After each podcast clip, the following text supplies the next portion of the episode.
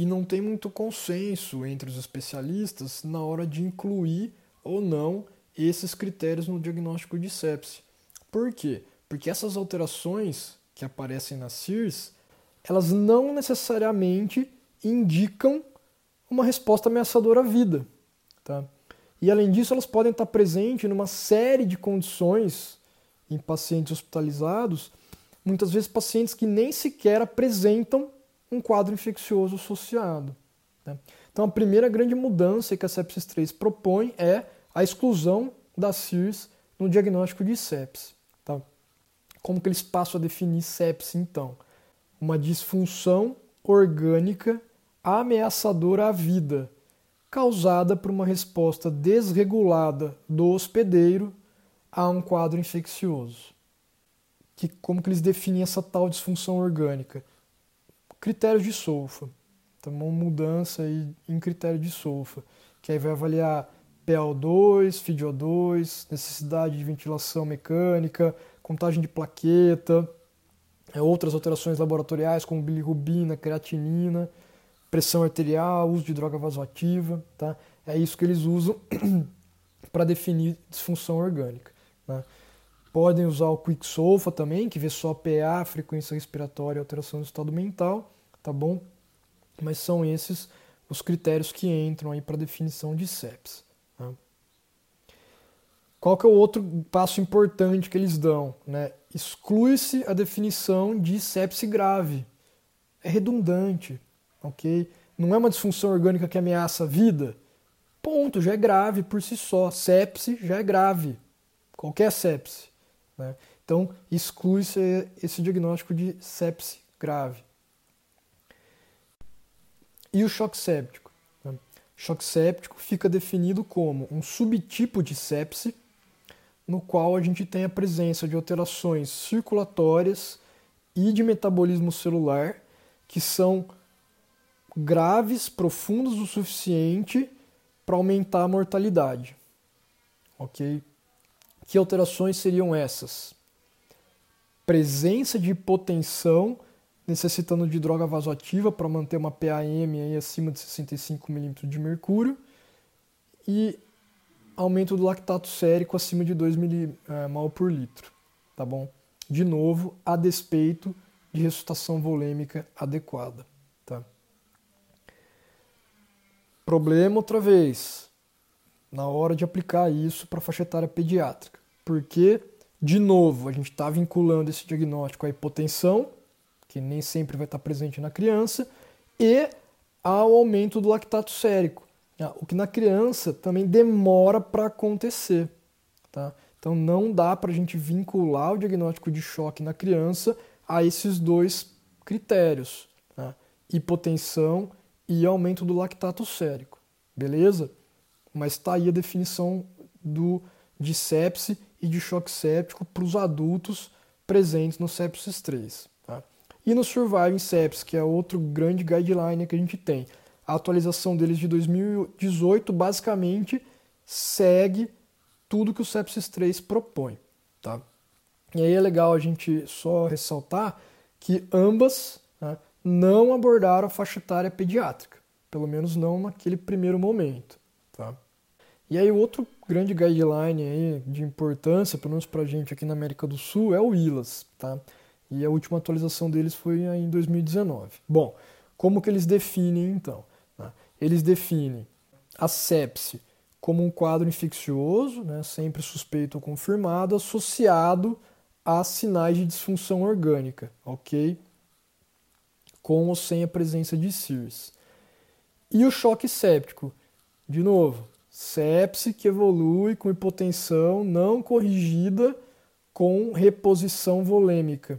Então, também definindo aí com base na PAM menor ou igual a 65 mm de mercúrio, tá?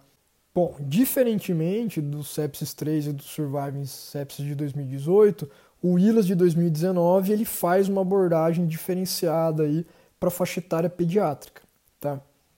E, e, tem algumas diferenças importantes aí. Primeira delas, eles mantêm a sepse, o diagnóstico de sepse, associado à presença de CIRS. Ok? Como que fica a definição de sepsis então? a presença de um quadro infeccioso confirmado ou suspeito associado a dois ou mais sinais de SIRS, sendo que um deles tem que ser alteração de temperatura ou alteração de leucograma. Outra diferença importante, eles mantêm para a criança a definição de sepse grave. Tá? E qual é essa definição de sepse grave? É a sepse associada a qualquer quadro de disfunção orgânica. E por fim, a definição de choque séptico. A sepse associada à disfunção cardiovascular. Okay? Até aí é uma excelente definição né, de choque séptico pediátrico para criança. Só que aí eles colocam uma observação. Entretanto, para fins práticos, hipoperfusão não responsiva a volume caracterizará choque séptico, tá? E aí, por que, que aqui complica? Porque aqui ele só está também fazendo o diagnóstico de choque séptico né, frente à, à não resposta à ressuscitação volêmica. Né? E por que, que isso é um problema? Porque isso vai contra o que todos os protocolos de ressuscitação na criança né, e aí a gente cita os principais, que são os propostos pela Academia Americana do Coração, pela American Heart e pela Academia Americana de Pediatria, que diagnosticam choque como malperfusão e ponto final. Deu volume, não respondeu, a gente tem o diagnóstico de choque refratário a volume. Aí vai para a droga vasoativa, tá? Então o Willis, ao meu ver, ele peca um pouco ao manter essa definição de sepse grave, que como a gente já viu é redundante, ok, não, não deveria existir sepse não grave, e também no sentido de vincular o diagnóstico de choque à não resposta a volume, né? porque isso vai contra o que é recomendado em termos de reconhecimento do choque pelos guidelines aí de suporte de vida avançado na pediatria, ok? Por fim, a gente tem a Sociedade Brasileira de Pediatria e a, Sociedade de Medicina Intensiva Brasileira seguindo aí a risca as definições do ILAS, mas agora a atualização mais recente que a gente tem é justamente o Surviving Sepsis de 2020, que vem abordando exclusivamente a faixa etária pediátrica. Né?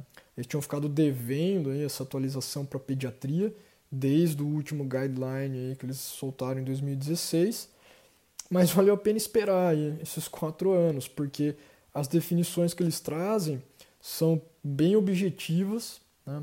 simples e alinhadas aí ao que já propunha a American Heart e a Academia Americana de Pediatria. Tá? Que definições são essas então?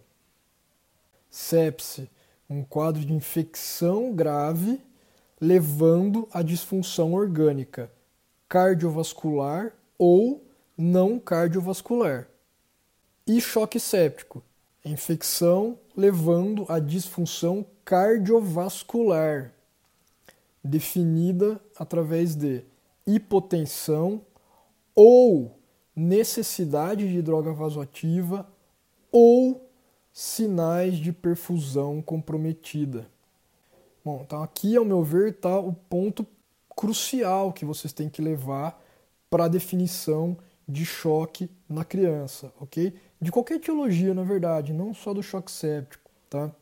Com isso a gente fecha aí todos esses principais guidelines que a gente tem hoje para definir e conduzir sepse e choque séptico. Muita informação tentando resumir isso de uma maneira simplificada para vocês levarem para o dia a dia, tá? Pro adulto, gente, sepsis 3, sigam as definições da sepsis 3, tá? Que estão excelentes, ok? Para criança, tá?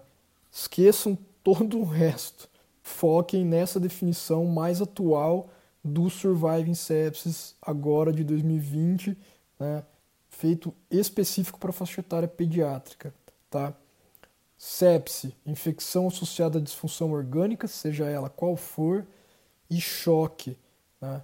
infecção levando à disfunção cardiovascular, hipotensão ou necessidade de droga vasoativa ou apenas sinais de má perfusão tecidual. Beleza, pessoal? Espero que apesar de extenso tenha dado para clarear um pouco as dúvidas de vocês com relação a essas diversas definições diferentes que a gente encontra na literatura de sepsis e choque séptico. Como sempre, estou à disposição para responder qualquer dúvida. Podem entrar em contato aí por e-mail, pelos grupos que a gente tem no WhatsApp. Bom, eu volto com mais uma sessão aí respondendo a perguntas que vocês levantaram com relação a sepsis e choque séptico. Por enquanto é isso, foi um prazer, grande abraço e até a próxima.